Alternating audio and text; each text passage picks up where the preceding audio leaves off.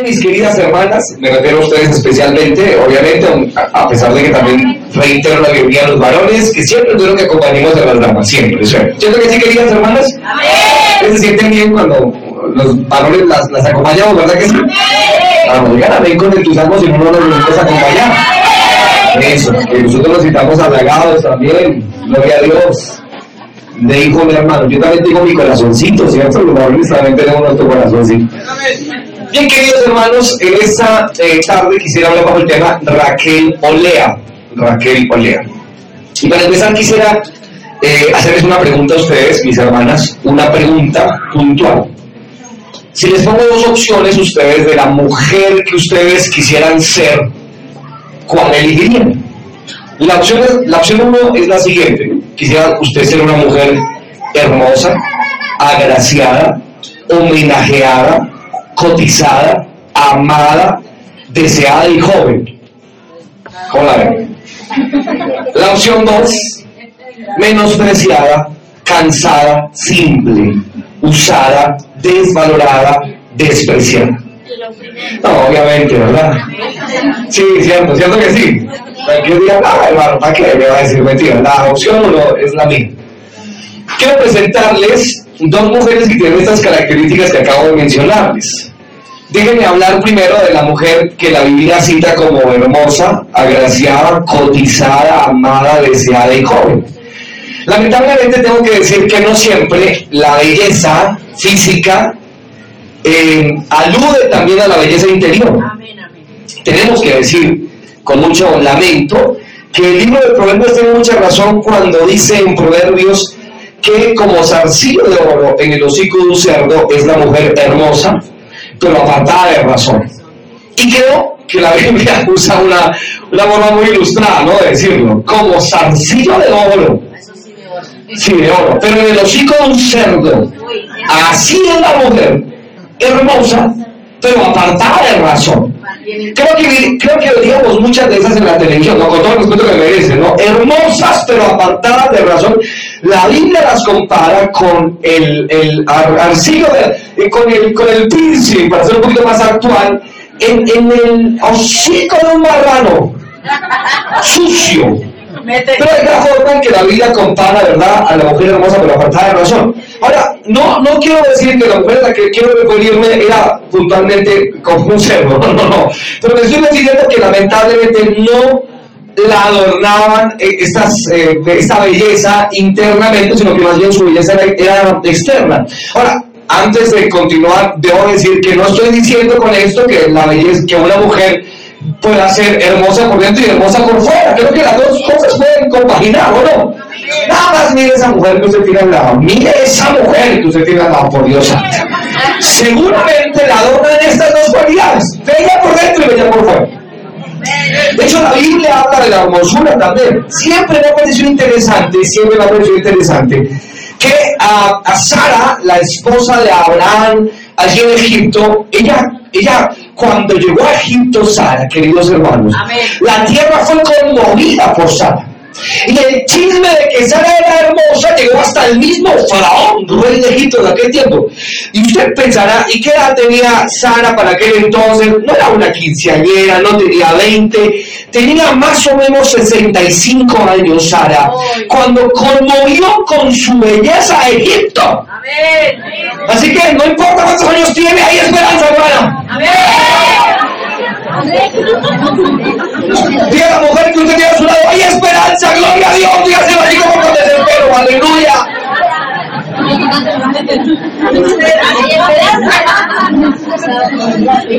Tengo 60, pues ahora tenía 65. Bueno, ahora, pero no es mi tema. No me hagan reír, hermanas, que ustedes no ven. Ahora, eh, este, esta, esta primera mujer hermosa, agraciada, cotizada, amada, deseada, joven, lamentablemente lo repito, no tenía ciertas características internas, sus características más bien eran externas. Y me estoy refiriendo a Raquel. La palabra Raquel en su etimología quiere decir ovejuela u oveja joven.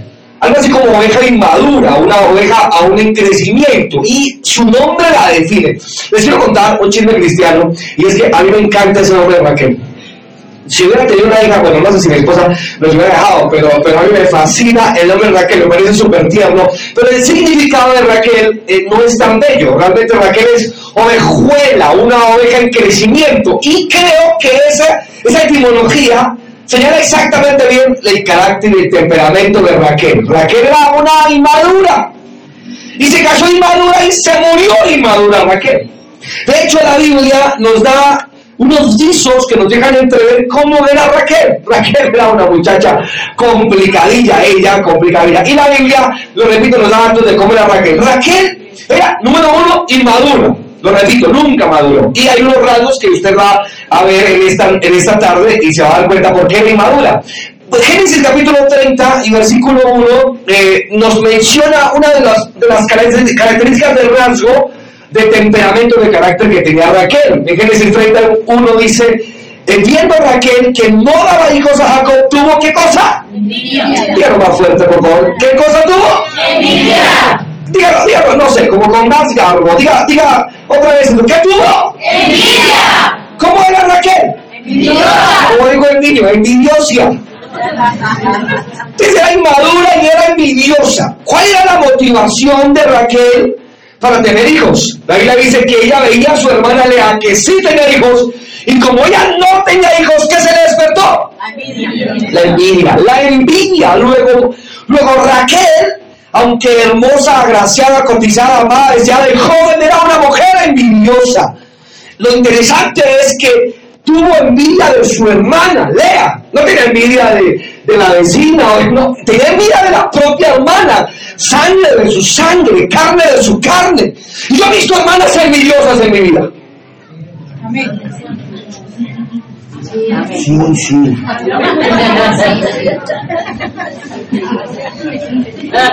O sea, en la iglesia me refiero, hay hermanas que son inmaduras y envidiosas.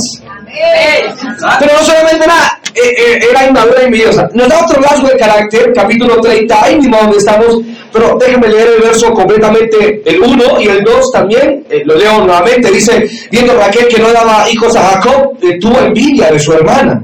Y decía Jacob, ¿qué decía? Dame hijos o si no, me muero. Mira, yo cuando leo esto, me imagino a un niño cuando hace pataleta, ¿no? Y, y zapatea. Pero aquí suena bien, aquí suena bien. De hecho, me imagino diciéndole eh, en Raquel a Jacob, Jacob. Perdón, perdón, pastor. cualquier cosa yo se la arreglo. Pero Raquel, Raquel, voy a decir, Raquel le decía a Jacob, Jacob dame hijos. Le decía Raquel, no, y si no me das hijos, me muero. a tal punto que desesperó el pobre hombre. ¿Y de dónde le respondió? ¿Soy yo acaso Dios que te pueda dar hijos? O que, que obliga a tu vientre a dárselo. De verdad que era caprichosa. Era inmadura. ¿Qué hago segundo? Envidiosa, dijo el niño. Y era caprichosa. Me la imagino, repito la idea, de esta mujer zapateándole a Jacob y diciéndole, me das hijos o me muero. Y el problema no era de Jacob. Estaba comprobado porque había tenido hijos con Lea. Pero el problema no era Jacob, el problema era ella. Y era consciente de eso. Pero culpaba a Jacob. Y le decía, es usted el culpable. Y me, y lo imagino llorando y diciendo, ay, Jacob, por su culpa. no, no puedo tener un hijo. Y en cambio viene la otra con hijos y yo yo no tengo hijos, ¿verdad? Una mujer complicada, ¿no? Una mujer hermosa, agraciada, cotizada, amada, deseada y joven, pero al mismo tiempo inmadura, envidiosa y caprichosa. Ahora, tengo un cuarto rasgo de carácter y voy rápido. El cuarto rasgo de carácter es que, por supuesto, en esta escena que ya les presenté, veo a una Raquel pendenciera tanto eh, friccionó con su esposo, que su esposo tuvo que responderle así, ¿acaso soy Dios mujer? Noten también la fuerza de la expresión de Jacob, no, Jacob ya estaba estresado. Amén. Todos los días, Raquel con la misma gotera, ay, traído cómpreme la crema no sé qué, o vitaminas, ay, usted no colabora, pero ay, usted tiene algún asunto, pero no queda embarazada, es su culpa. Y el pobre me dijo, pero yo, ¿qué puedo hacer, mi hija, por Dios santo? La pendenciera complicada. eh, la comparación, queridas hermanas, pensemos un momento, eh, si, eh, porque usted me está contando muy duro a Raquel. No, pero pensemos un momento en Ana. ¿Ustedes se acuerdan de Ana? La madre del tremendo, el poderoso profeta Samuel, ¿lo recuerdan? A ella le pasaba lo mismo. Y también tenía una eh, rival, por decirlo así, que era Penina. Y Penina sí era complicada, ¿no? Penina sí era irritable, decía, usted es una estéril, usted es una mujer seca, usted, usted no pudo, yo sí puedo. Mira, mira cuántos hijos tengo yo, usted no tiene uno. Pero Lea no era así, Lea no estaba señalando a Raquel. Aquí el problema no era de Lea, ni de Jacob, ni de ninguno de los hijos de Lea. El problema era de Raquel. Recuerden ustedes a Ana, ¿qué hacía Ana? con, con el Cana, que era el esposo.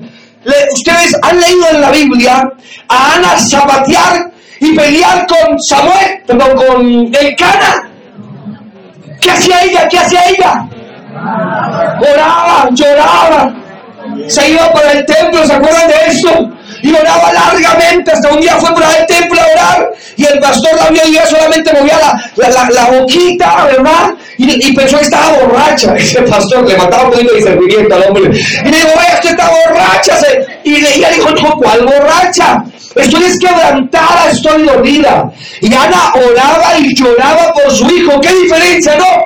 Se enfrentamos a una poderosa Ana llena de fe y de poder en la presencia de Dios, o una débil y carnal Raquel, que en lugar de llevar todo en sus rodillas, peleaba con su esposo. De manera que acá tenemos, lo repito, una hermosa, agraciada, cotizada, amada, deseada y joven, mujer inmadura, envidiosa, caprichosa, pendenciera. Y hay una cosa más que todavía también tenía Raquel. No solamente era todo lo que ya les dije, sino que Raquel, sino que Raquel era también un medio idólatra. ¿Por qué lo sabemos? Porque eh, Génesis 31, 19 dice, no vayan a él si quieren, yo lo para ustedes, 31, 19 de Génesis dice, pero Labán había ido a trasquilar sus ovejas y Raquel hurtó los ídolos de su padre. O sea que los hurtó, o sea, era, la hermana Raquel era tremenda, tremenda, ¿no? Eh, yo veo en Raquel esas hermanas que nos pasan, ¿no, pastores? Que uno eh, está con miembros de iglesia por años y después algún miembro de iglesia sale con una cosa rara, ¿no? Y uno dice, ¿qué le pasó, no? A veces lo escuchamos así allá en la iglesia. No es ninguno de los que está acá, por eso puedo hablar con libertad, para que ustedes me hagan no me lo miren raro ahorita en la salida. Digan, usted como el que está hablando el pastor, ¿no? Eh, allá en la iglesia tuve a, a un creyente por años y el domingo, un sábado por la noche, me dijo, pastor, mañana no puedo ir al culto. Le dije, ah, bueno, no hay problema. Y me permite preguntarle por qué. Digo, tengo el bautismo tengo el bautismo, que era de la sobrina, de la hija, algo así, una, una persona, o, de la nieta, algo así, no recuerdo. Tengo el bautismo de la nieta. ¿En cuál bautismo? No tengo bautismo estos días. Y la nieta no viene a la iglesia. ¿De qué usted habla? No, pues mañana tengo la misa del bautismo, ¿sí me entiende? Y llevaba años con nosotros. Y dije, ¿qué es lo que usted va a hacer? Pues voy a dar el bautismo de la nieta. ¿Cómo así?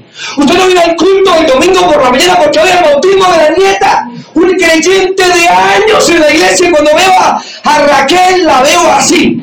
La, la, hermanita de la iglesia, la ovejita de la iglesia, la inmadura de la iglesia, que jamás creció y que es envidiosa, inmadura, caprichosa, pendenciera, idólatra y medio ladrona.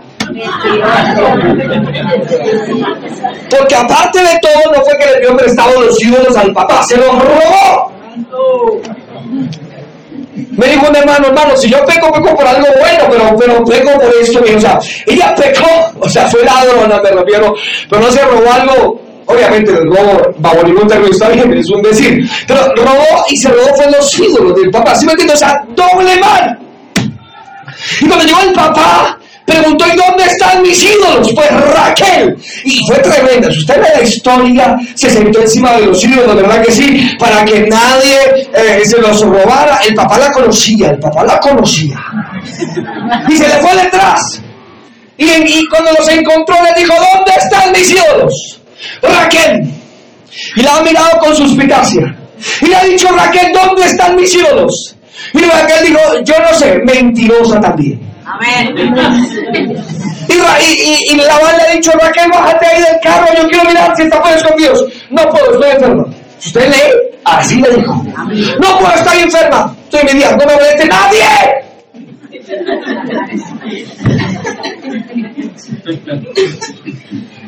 Era complicada Raquel.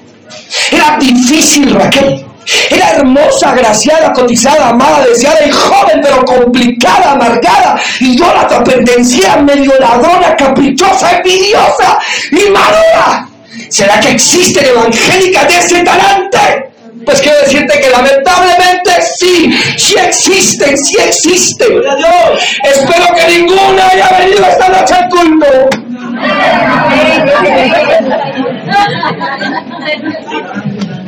Mira la hermana que tiene su novio, espero que sea usted. Dígale así.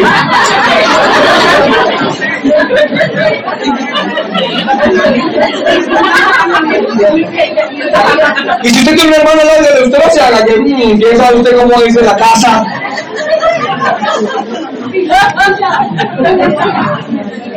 ¿Pero les puedo contar un chisme cristiano?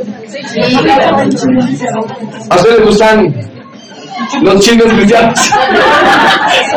Siempre les vamos a caer con eso, ¿no? Oye, cuando me, me convertí, Señor me llamó a su presencia, perdón que diga esto, con todo respeto lo digo a mi Señor y a, y a estos siervos del Señor, pero no sé por qué me gané el odio, creo, hacia ritmo de, la, de una de las hijas del pastor, donde yo me congregaba. No le caía bien a esa muchacha. Así notaba, yo llegaba ahí, le dañaba el culto. De, hecho, si estaba por la yo me hacía lejos porque sabía que me le acercaba y yo me dañaba el culto, entonces yo, para no dañármelo, yo tampoco porque le echan unas caras. Y yo me hacía lejos. En la iglesia era un trote fuertísimo el domingo. Hoy, los hermanitos se quejan del trote de los domingos, pues les digo, esto no es nada para que lo, que nos tocaba hace unos años, algunos que llevan años en esto, ¿se acuerdan cómo nos tocaba, verdad? Hoy, por Dios, llegamos a las 7 de la mañana, no, a las 6 de la mañana, a las 6 y media llegamos al templo a orar, orábamos hasta las 8 de la mañana, a las 8 de la mañana salíamos a evangelizar, el culto empezaba a las 10 de la mañana, salíamos a las 12 del día del culto, o a veces un poquito más tarde, vendíamos la actividad, luego hacíamos, ¿verdad?, el oficio del templo, lavábamos la losa, las ollas, a las 4 de la tarde del culto íbamos para que se va a la casa, ¿verdad? Si ya todo el día en la iglesia. Entonces, metíamos el culto de la tarde, eh, eh, vendíamos eh, después del culto de la tarde lo que, lo que, quedó, lo que quedó de la actividad del culto por la mañana. Hacíamos otra vez oficio, volvíamos a la losa, salíamos como a las 6 de la tarde del templo. Entonces uno de esos domingos tanto, mi madre, mi madre está aquí que sabe que es así. Esos domingos tanto, yo dejé todo hecho, yo sabía, ya sabía todo el mundo, yo era líder de jóvenes, yo siempre he andado con maleta, toda mi vida. Yo dije, ¿dónde está mi maleta, mi maleta, mi maleta? La busqué por todas partes. ¿Dónde está mi maleta? ¿Dónde está mi maleta? y, y entonces, y entonces busqué por no, la, no la encontré. Cuando mira la puerta, no, no voy a llamarlo sin que Dios, yo soy un hombre de. Cuando mira la puerta, allá estaba la hija del pastor, la que les cuento. Y estaba así como ustedes a veces se paran hermanas. Así, con, con las, así como ustedes hacen. A ver. Así, recostada en la puerta, mirándome así como. No, de verdad, ¿no? Perdón, hermano, para que ustedes me entiendan el sermón. Acá no se les quede, por Dios santo. Entonces yo la miré y dije, ¿tú sabes dónde está mi maleta? Digo, sí, ¿y qué?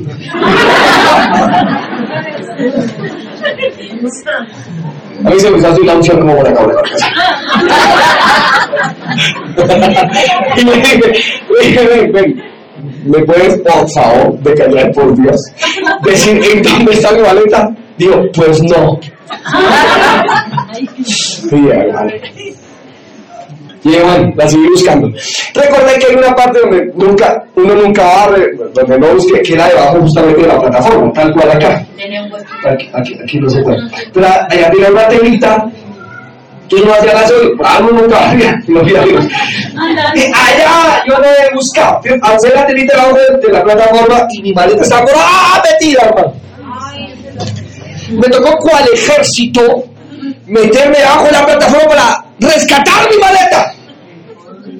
La he sacado llena de telarañas, de mugre, que uno nunca había, era muy complicado.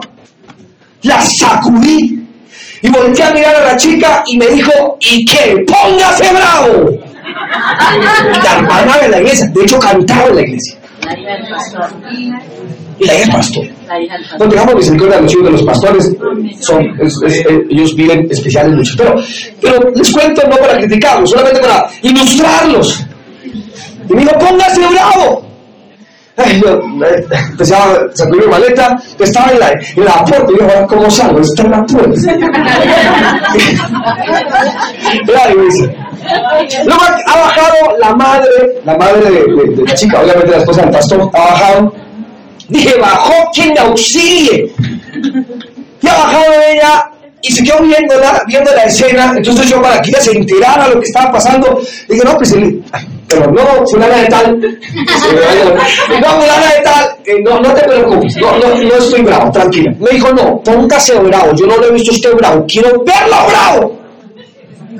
Entonces yo miré a los ojos de la pastora, como diciéndole, ayúdeme con Dios santo, es su hija. Alguien la mecha de alguna cosa ya entre en razón. Y cuando vi a la, mamá, ella, pues ella, la, la hija está a un lado, pues ella se parqueó al otro lado.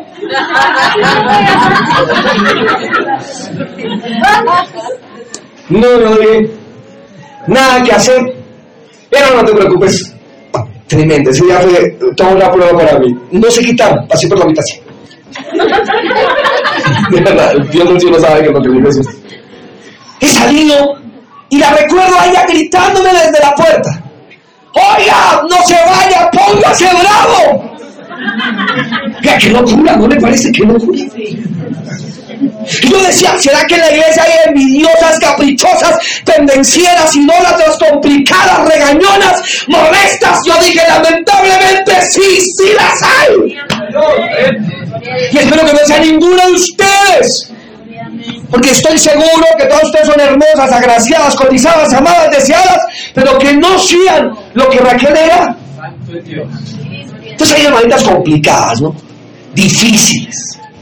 Y perdóneme que yo sabía que hoy iba a sacar muchos amenes y mucha alegría. Lo sabía. Yo Señor, la... ah, Pero yo sabía.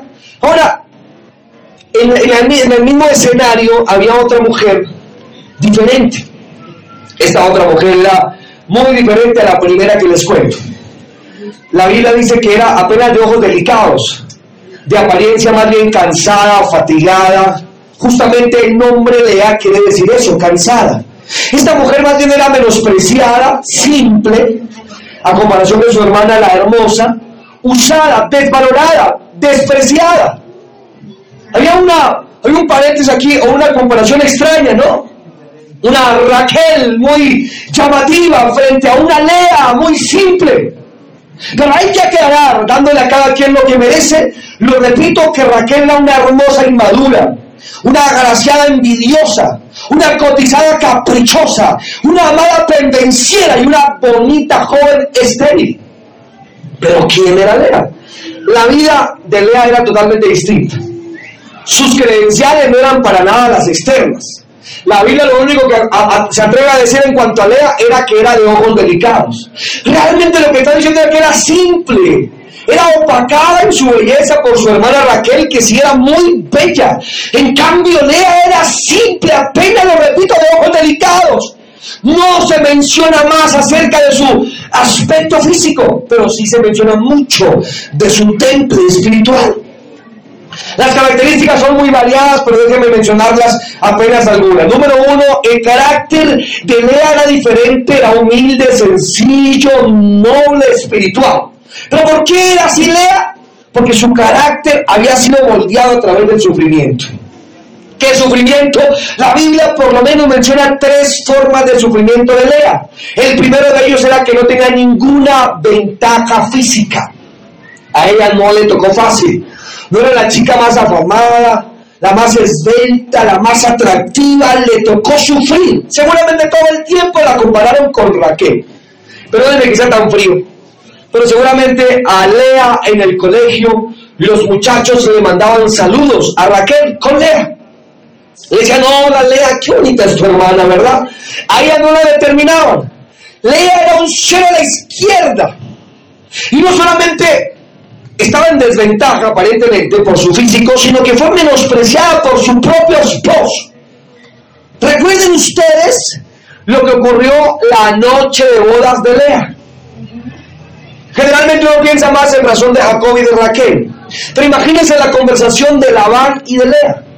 Labán le dijo a su hija mayor, amor, qué pena, pero tú vas a ser la que yo entregue esta tarde, esta noche a Jacob. Ella le diría a Labán, pero, pero papá, Jacob ama a mi hermana, no a mí.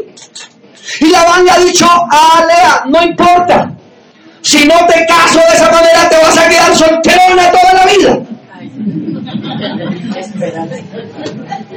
No me importa, te vas con Jacob, pero papá, se calla. Ya usted sabe lo que ocurrió, no la mandó. Al otro día Jacob tomó a Lea del antebrazo y caminó rápidamente a casa del suegro y le ha tirado a Lea a la y le ha dicho, suegro, esta no fue por la que yo trabajé siete años. La escena es esta. Uno siempre piensa en Jacob, Raquel y Labán, pero ¿qué Lea? Siendo agarrada por el marido, llevaba allá y menospreciada delante de su padre, decirle, escuchar a su propio esposo, porque ya no era, decirle, esta no era la que yo quería. Me metieron gato por liebre. No es, yo quiero a la, a la hermana de esta, esta no la quiero. Obviamente el corazón de Lea estuvo siendo maltratado vez tras vez. Raquel era la privilegiada, la amada, la deseada, ella era menospreciada. Oh, allí se formó el carácter de Lea, queridas hermanas. Lea era mucho mayor que Raquel. De hecho, para ir a mi recta final, les cuento que el Señor bendijo a Lea la menospreciada. Y parece que guardó el Señor cierto recelo con Raquel, la amada precisamente. Lea era una mujer olvidada. Posiblemente el mayor adorno de Lea era simplemente su sufrimiento que había marcado su carácter y la había hecho una mujer noble y humilde. Para ir terminando, Raquel fue una mujer estéril y toda su belleza y todo lo que eh, estéticamente la adornaba no le dio para tener hijos. En cambio, Lea sí los tuvo, muchos de ellos. De hecho, fue madre de Judá, es decir, madre de reyes, porque de Judá salieron los mejores reyes. Fue madre de Leví, es decir, madre de sacerdotes, pues Leví era la tribu elegida por Dios. Fue madre de Rubén, la tribu más grande, es decir, de, la, de las mayorías. Lea Dios, Dios bendijo a Lea con reyes, sacerdotes y multitudes de sus lomos.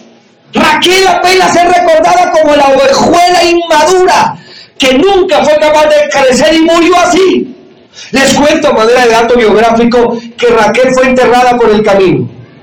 De paso, se buscó un lugar y se metió allí a Raquel, pero Lea fue enterrada con la ascendencia de Jacob, con Abraham, con Isaac, y en la tierra donde morían los patriarcas, o mejor donde enterraban los patriarcas. Lea fue recordada como la mujer que Dios le entregó a Jacob. Lamentablemente también hay muchos Jacob en el mundo, ¿no? Algunos de nosotros los hombres no apreciamos las verdaderas virtudes de las mujeres. Pero es entendible, entre comillas, que los hombres no apreciemos ah, las virtudes verdaderas de una mujer, pero no es posible que las mismas mujeres se menosprecen a sí mismas. No te debes medir por la estética cuando te ves en un espejo. De hecho, te pido que siempre seas agradecida. Pero más allá de eso, mira lo que Dios puede hacer en tu vida. Puede que no seas una Raquel y no espero que lo seas, pero sí creo y, pienso que puede ser una poderosa Lea. Recordemos lo que dice Proverbios 31:30, engañosa es la gracia y vana la hermosura. La mujer que teme a Jehová, esa será alabada. Vuelvo a decirle, Raquel es una hermosa y madura, una agraciada envidiosa, una cotizada caprichosa, una amada pendenciera y una bonita joven estéril. Pero Lea Lea era menospreciada pero fructífera, aparentemente cansada pero fuerte, de apariencia simple pero virtuosa. Eso es lo que Dios quiere de ti. Y es lo que dice quizás Pedro en su capítulo 3, que no procures la belleza externa porque querida, te aseguro, no importa cuántas cremas uses. Y no importa cuando quieras estirar la piel que por los años empieza a, eh, aparecer arrugas. Y no importa cuando te hagas por fuera, hay algo que será permanente. Y Pedro dice que es el ornato, el espíritu de una mujer afable y apacible que es de grande estima delante del Dios de los cielos y también delante de los hombres procura ser lea, fructífera. Procura ser lea. Aunque cansada, eso es lo que quiere decir su nombre, fuerte.